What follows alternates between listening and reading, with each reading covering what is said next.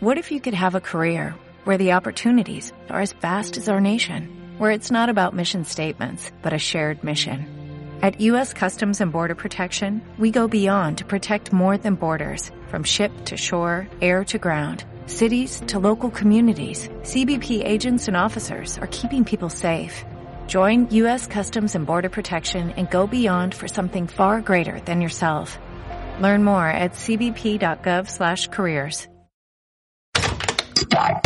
Bienvenidos a una nueva programación de Media Lab. El mundo en tus oídos. Nuevos temas, más noticias y más música. Media Lab UP. La estación oficial de la Universidad Panamericana. El mundo En tus oídos. Los hechos, comentarios y opiniones expresadas en este sitio y programas son responsabilidad de quienes los emiten y no reflejan bajo ninguna circunstancia el punto de vista de la Universidad Panamericana o de sus autoridades y o representantes legales. Sin fines de lucro. Escuchas Media Lab. Empecemos con esto. Jalo. Sí o no es un podcast informativo para jóvenes. Así de simple. No es cualquier podcast. Hay que preguntarnos, ¿nos sirve esta información? ¿Sí o no? ¿Sí o no? Porque en los memes. Geniales, o sea, buenísimos. ¿Sí o no? And uh, I'll take any. Let's just pick somebody, please, and let's start this thing. ¿Sí o no? Con Sergio Sánchez, Gloria Rojano y Diego Martínez. En Media Lab, Spotify y Apple Podcast. Comenzamos. Let's start it. 26 de febrero de 2020 y ya estamos grabando desde la cabina A de Media Lab en Valencia 102, piso 1, en la Universidad Panamericana. Y bueno, este capítulo del día de hoy, este podcast está dedicado al coronavirus porque bueno, la OMS ya ha decidido, pues bueno, está en eso, en ver si declararlo en, como pandemia. Así que bueno, mientras tanto, estas son las noticias del día de hoy. ¿Sí o no? Obvio sí. Durante los próximos tres meses se decidirá el futuro de los Juegos Olímpicos 2020 en Tokio, Japón. Dick Pound, quien, el miembro del Comité Olímpico Internacional, dijo en una entrevista que no se encuentra pesimista, pero que aún así no se descarta una posible cancelación. Esto según dice, hasta ahora los Juegos siguen en pie. ¿Sí o no? Obvio sí. Y el consejero adjunto de Control Constitucional y de lo Contencioso de la Consejería Jurídica de la Presidencia de la República rebatió la suspensión provisional que una juez federal otorgó a comunidades indígenas que mantienen suspendido el proyecto del tren Maya. En pocas palabras, a pesar de que miembros de los pueblos Maya Peninsular y Chol reclamaron que la consulta indígena que se había hecho el año pasado fue fraudulenta, lo cual detuvo la construcción del tren. De todas formas, bueno, el tren se va a construir, ya lo sabemos. ¿Sí o no? Obvio sí. Y bueno, ahora vamos con Genaro García Luna, el exsecretario de Seguridad que se encuentra pasando por un juicio en Nueva York, pues pidió a través de su abogado que se le deje enfrentar el juicio en libertad bajo una fianza de un millón de dólares. El exfuncionario fue detenido en 2019 en Estados Unidos. ¿Sí o no? Obvio sí. Pero no todo es malo. Rubén Arellano Chávez, un mexicano que de niño fue operado dos veces a corazón abierto, logró escalar una de las montañas más altas de África, con una altura de 5.895 metros. Tardó alrededor de seis días y le dedicó el logro a sus amigos y familiares, quienes fueron los principales en ayudarle a recaudar fondos para cumplir su sueño. No se rindan, este señor nos demostró que se pueden lograr nuestros sueños. ¿Sí o no? Obvio sí. Estudiantes de medicina de la Benemérita Universidad Autónoma de Puebla y de la Universidad Popular Autónoma del Estado de Puebla marcharon para pedir justicia tras el asesinato de tres de sus compañeros y un conductor de Uber. Le exigieron al gobernador de Puebla, Miguel Barbosa, poner freno a la desigualdad. ¿Cuál es el contexto? Los tres estudiantes tomaron un Uber de Huejotzingo a Puebla, pero fueron interceptados y asesinados junto con el conductor. A la marcha asistieron alrededor de 6.000 jóvenes. Los estudiantes fueron localizados por la mamá de uno de ellos, quien los encontró gracias a la aplicación de GPS. ¿Sí o no? Obvio sí. Y bueno, el Sindicato de Artistas Musicales de Estados Unidos ha declarado que Plácido Domingo afirmó como ciertas las acusaciones de acoso sexual presentadas en su contra. Esto después de una investigación en su contra de parte de denuncias de miembros del sindicato. ¿Sí o no? Obvio sí. Las acusaciones van desde actos inapropiados como coqueteos hasta acercamientos sexuales tanto dentro como fuera del trabajo. El tenor español Plácido Domingo ha enviado este martes a Europa Press un comunicado en el que pide perdón a las mujeres que le acusaron de acoso sexual por el dolor que les causó, que les causó y ha asegurado que acepta toda la responsabilidad. Las acusaciones sobre Domingo provocaron en los meses siguientes cancelaciones de alguna de sus actuaciones por todo el mundo y provocó además que el tenor renunciara como director general de la Ópera de Los Ángeles. ¿Sí o no? Obvio sí. Y el sitio de Carmen Aristegui sacó de nuevo una vieja noticia del mandato de Felipe Calderón, el apreciado comandante Borolas. Eh, recordando un poco, hace tres años, hace 13 años, perdón, asesinaron a una mujer indígena, Ernestina Asensio, quien recientemente eh, uno de los peritos reveló que el expresidente Felipe Calderón y el exgobernador de Veracruz, Fidel Herrera, acordaron cambiar el dictamen médico sobre su muerte y ocultar la violación. Antes de morir, Ernestina señaló a los militares como sus agresores. El perito que hizo la necropsia de Ernestina sostiene que la mujer de 73 años originaria de Tetlacinga, en el municipio de la Soledad Atzompa, fue violada por tres personas. El perito señala que lo obligaron a cambiar las evidencias y el dictamen. Este caso nos recuerda un dato importante. Los casos de feminicidio crecieron 137.5% durante los últimos cinco años en México. Desgraciadamente, en México, pues esto no es cosa nueva. ¿Sí o no? Obvio sí. Bueno, de acuerdo a sinembargo.mx, en enero de 2020, 10 mujeres fueron asesinadas diariamente y solo 73 casos fueron tipificados como feminicidios. Según reportó este martes el secretario ejecutivo del Sistema Nacional de Seguridad Pública, 320 mujeres fueron asesinadas en enero de 2020. 247 de ellas fueron víctimas de homicidio doloso y 73 casos fueron registrados como feminicidios. En el mismo mes, pero del año 2019, se contabilizó la muerte de 302 mujeres, lo que supone un aumento del 5.9%. Los dos estados más violentos para las mujeres durante enero fue Guanajuato y Estado de México. Pero el sitio de Milenio Noticias, por otro lado, tiene otros datos. Las víctimas por feminicidios en enero pasado disminuyeron 20.6% en comparación con los casos registrados en diciembre del 2019 de acuerdo con las mismas cifras del secretario ejecutivo del Sistema Nacional de Seguridad Pública. Esto nos recuerda que según Forbes, de acuerdo con expertos, México carece de datos fidedignos para conocer cuántas mujeres pierden la vida por razones de género, a pesar de ser un delito tipificado en el Código Penal Federal. Las autoridades aún dudan sobre los casos de feminicidio registrados. ¿Sí o no? Obvio sí. Y bueno, este, déjenme tantito nada más comentar sobre algunas notas. ¿Qué onda? Ya subieron los casos de feminicidios. Ya no son solamente 9 o 10. Ya hice, o sea, si dividimos los 320 casos entre los 30 días del mes, son 10.6, subió. Y pues que vayas datos, ¿no? En este contexto, ¿no? ¿Qué dicen? Claro, no, y aparte, o sea, enterarnos o enterarnos de que hace 13 años seguíamos con ese mismo problema que es desalentador, pero bueno, también estamos viendo que hay una gran lucha de mujeres que estamos tratando de combatir eso, impulsarnos y apoyarnos.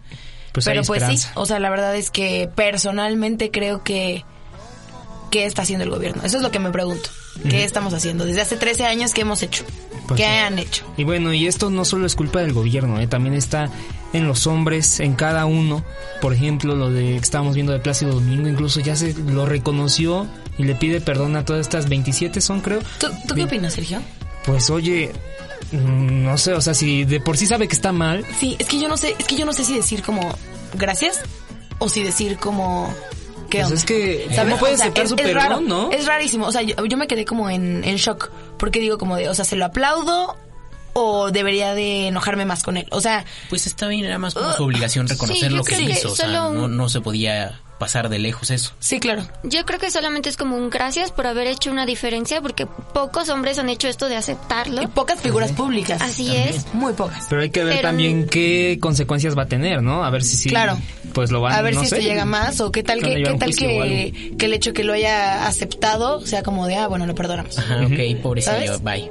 Que tampoco está bien, pero pues veremos qué sucede.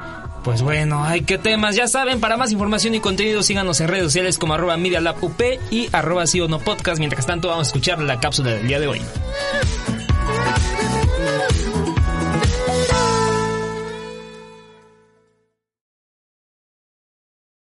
¿Sí o no? Obvio sí. Uy, vaya que el coronavirus se ha convertido en un problema a escala mundial. Y sí, aunque no haya llegado aún a nuestro país. Por si andan desinformados, ahí les va su actualización. Agárrense, porque estamos a poco de que el coronavirus se convierta en una pandemia.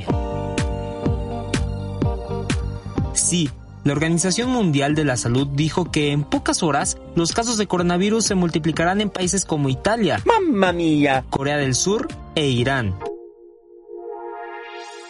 Digamos que el coronavirus por fin va a salir de la friendzone para pasar a una relación seria, pero no, nosotros somos su pareja y no queremos entrar en esa relación tóxica. Y es que puede que empiecen a haber brotes en otros países, así que prepárense gobiernos de todo el mundo porque tienen que hacer un plan de contención. Pero tranquilos, no hay que entrar en pánico. Por lo menos eso dice la OMS porque los brotes se pueden contener. Uf. Además, la OMS dice que cada vez va conociendo mejor al COVID-19. Al parecer va mejorando en eso de las relaciones tóxicas. Y es que nos tranquiliza que su secuencia genética sigue estable. Oye, ¿pero que no causa muchas muertes? Mm, sí. El índice de mortalidad en Wuhan es de entre 2 y 4%, pero en el resto del planeta es de 0.7%. Vaya problema, ¿no? La salud no es la única afectada, los billetes también. Las bolsas de valores han cerrado a la baja en los últimos días y para que se den una idea del impacto, las 500 personas más ricas del mundo perdieron un total de 139 millones de dólares. Cámara, no me agüita. Y el peso ni se diga. Tuvo su peor caída desde diciembre, cerrando en 19.07 pesos por dólar. ¿Y cómo van los casos?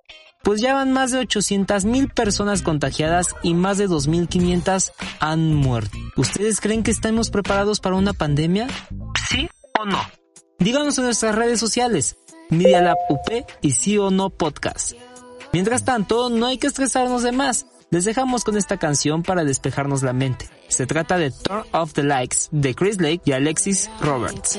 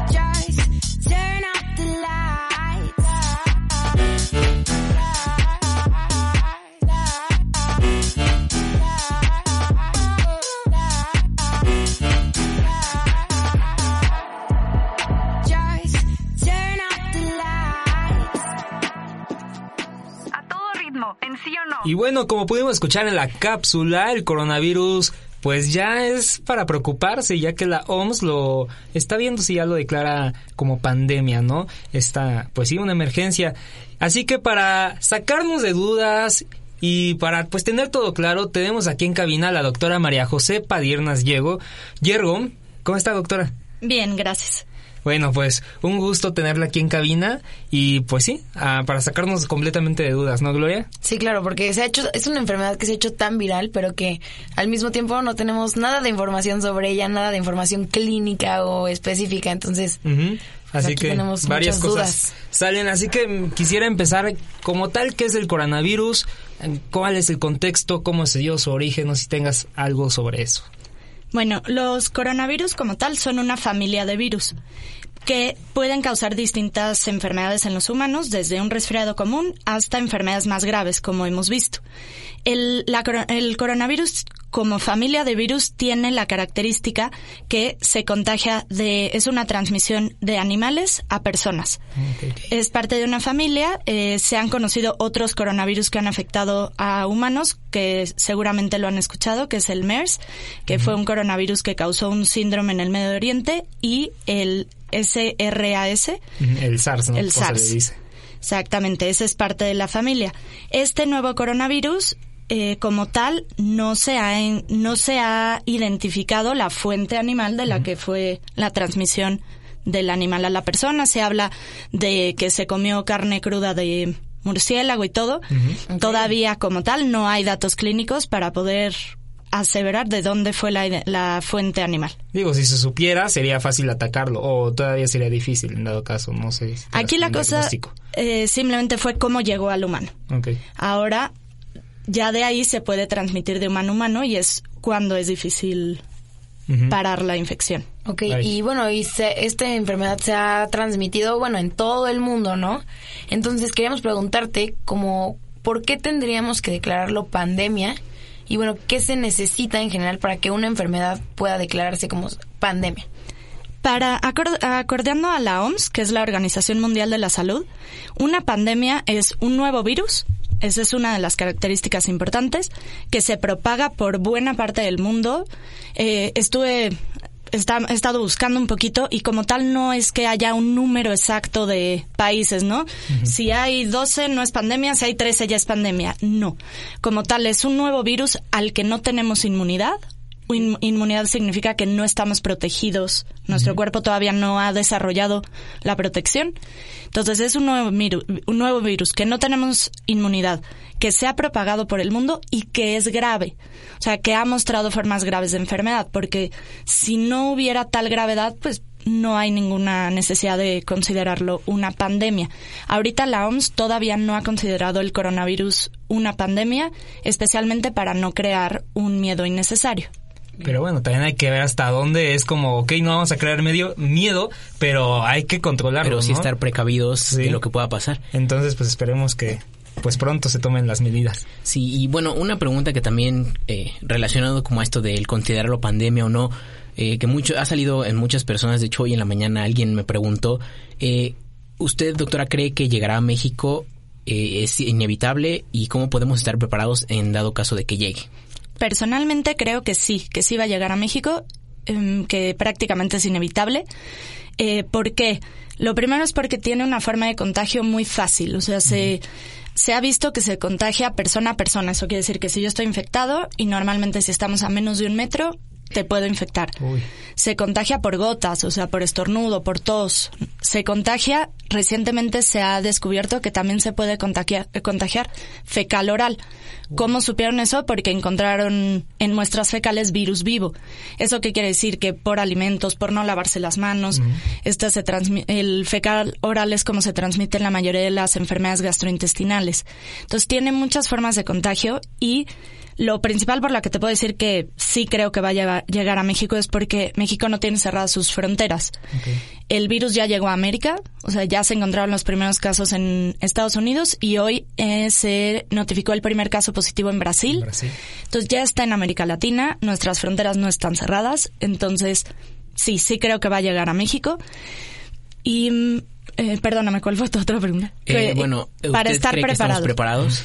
Pues mira, eh, creo que hay poca información todavía de muchas cosas. O sea, todo esto, por ejemplo, de la transmisión es muy reciente.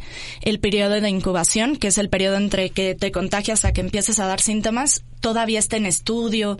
Eh, de este coronavirus se ha encontrado que es en un promedio 5 a 6 días, pero todos los demás coronavirus se ha encontrado que tienen hasta 14.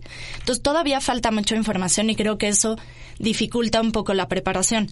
Ahora, en, en China pues se tiene el- la parte negativa de que hay muchos, muchos habitantes, hay muchos, mucho hacinamiento. Entonces eso facilitó el contagio. Y no sabían, ¿no? No estaban preparados. Ahorita, lo que sí te puedo decir es que se han abierto muchos canales de comunicación en México entre todos los hospitales que pues ustedes comunicólogos me van a decir que es el primer paso para estar preparados. Eh, ya se tienen protocolos para manejo de casos sospechosos, protocolos para dónde mandar las, mandar las muestras. Eh, a los hospitales se les está pidiendo que se tenga un cubículo reservado para los casos sospechosos, que se esté preparando el aislamiento, eh, a dónde se tiene que notificar, cómo evitar el contacto. Entonces, si estamos 100% preparados, lo vamos a saber hasta que llegue el virus a México. Pero se están tomando medidas. Y en sí, con todo esto del sistema de salud, que el INSABI, El que todo INSABI. eso, ¿cree que nuestro sistema de salud está preparado en que, en dado caso de que llegue el coronavirus, pues que se pueda atender? ¿Crees que sea posible? Em, este evidentemente eso preocupa un poco por la parte de la falta de insumos, porque una de las partes de lo principal es, por ejemplo, tener un cubículo reservado. A veces la capacidad de los hospitales está sobrepasado, entonces Sí.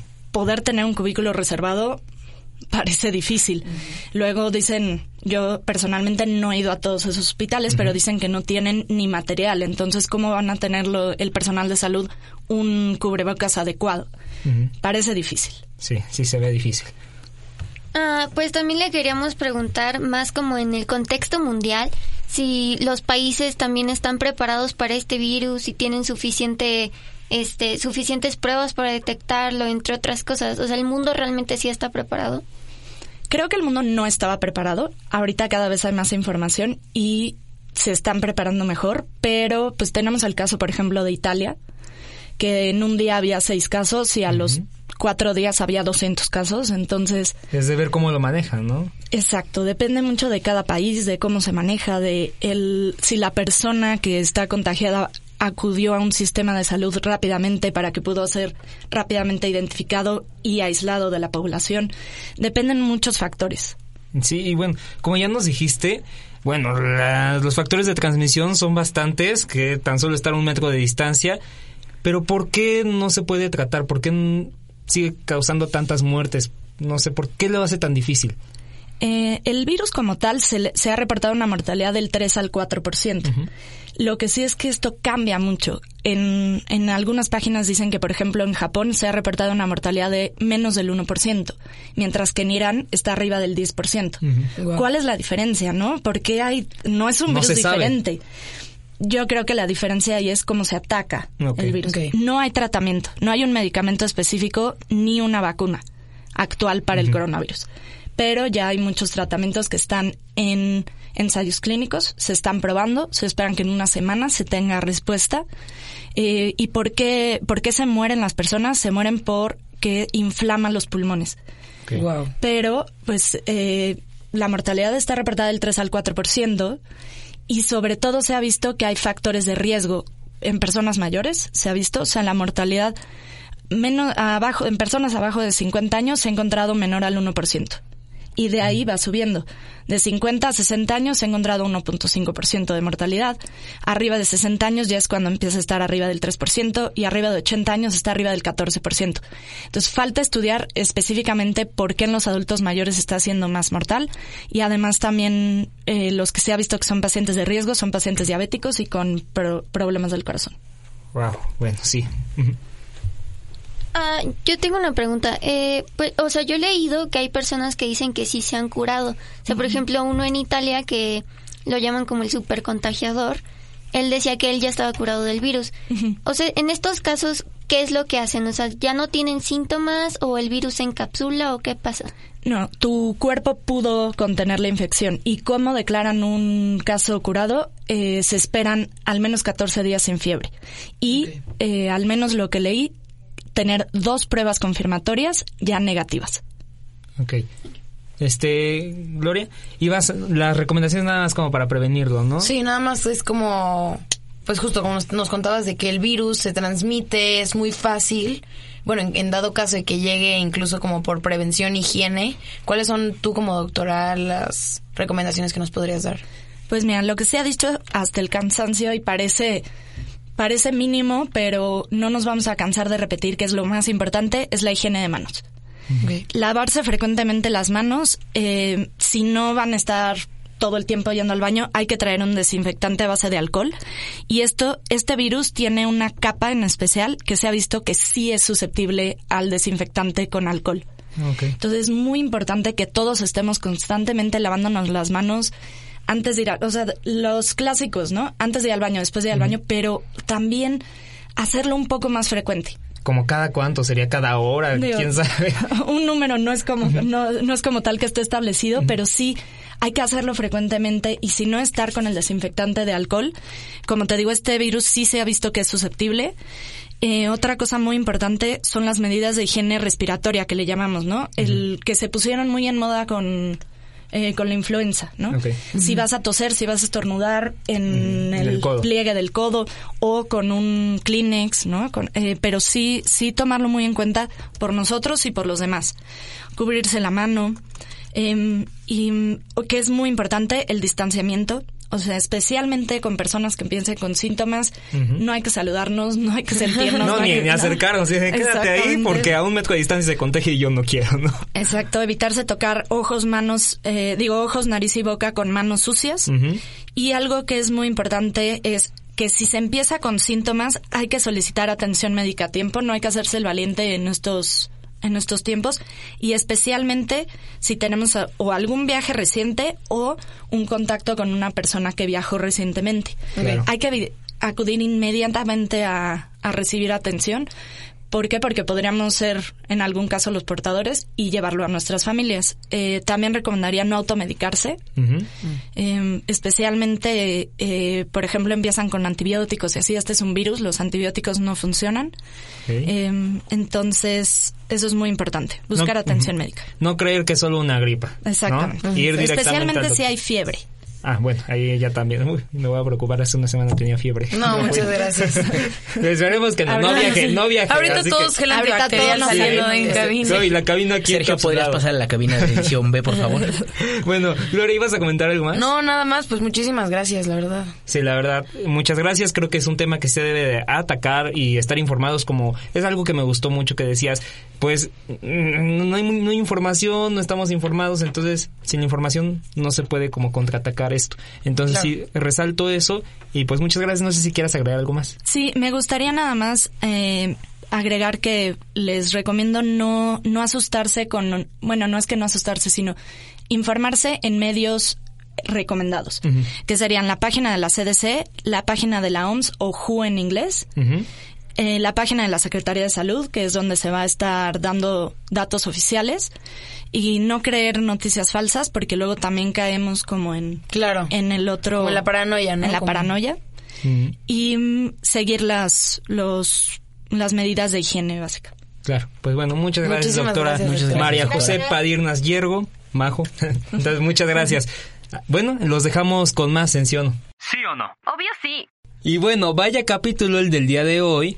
La verdad, pues un tema importante el coronavirus y más en este contexto que la OMS lo quiere declarar pandemia, pues ya gracias a la doctora Majo sabemos cuáles son los métodos para prevenirlo y que sí va a llegar aquí a México. Y no espantarse. Y no espantarnos más que nada, ¿no? Y bueno, eso sí de que se puede contagiar a un metro de distancia, pues sí dices, ah, pero bueno, no hay que espantarnos. Tampoco vayan a los tacos de a 3x10 de fuera del metro. No, hombre, no. Ay, es que también cómo evitarlo, ¿no? Incluso Gloria dice, "Oh my God, Pues sí, no, pero aguas con eso del fecal oral. Ah, bueno, Sí. eso también que no sabíamos. Buen dato que nos dio. Pero bueno, nosotros nos vamos, no sin antes dejarles una canción, Romina. Bueno, eh, el 25 de febrero sería el cumpleaños de George Harrison, este ex Beatle leyenda, y vamos a homenajearlo con esta bellísima canción llamada I Got My Mind Set on You. Pues bueno, los dejamos con esa Amo. canción. Super ya. Entonces vamos a dejarnos con esa canción. Nos vamos, yo soy Sergio Sánchez. Yo soy Gloria Rojano.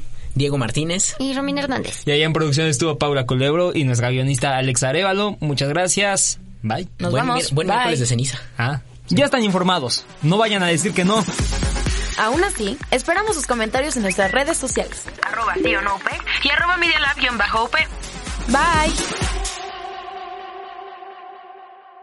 Media Lab Radio, transmitiendo desde la Universidad Panamericana Campus México. En Valencia 102 primer piso, en la colonia Insurgentes Miscuac, en la Ciudad de México. Media Lab Radio.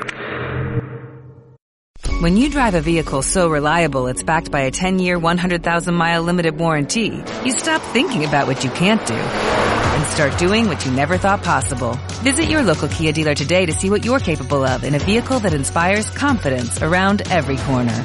Kia, movement that inspires. Call 800-3334-KIA for details. Always drive safely. Limited inventory available. Warranties include 10-year 100,000 mile powertrain and 5-year 60,000 mile basic. Warranties are limited. See retailer for details.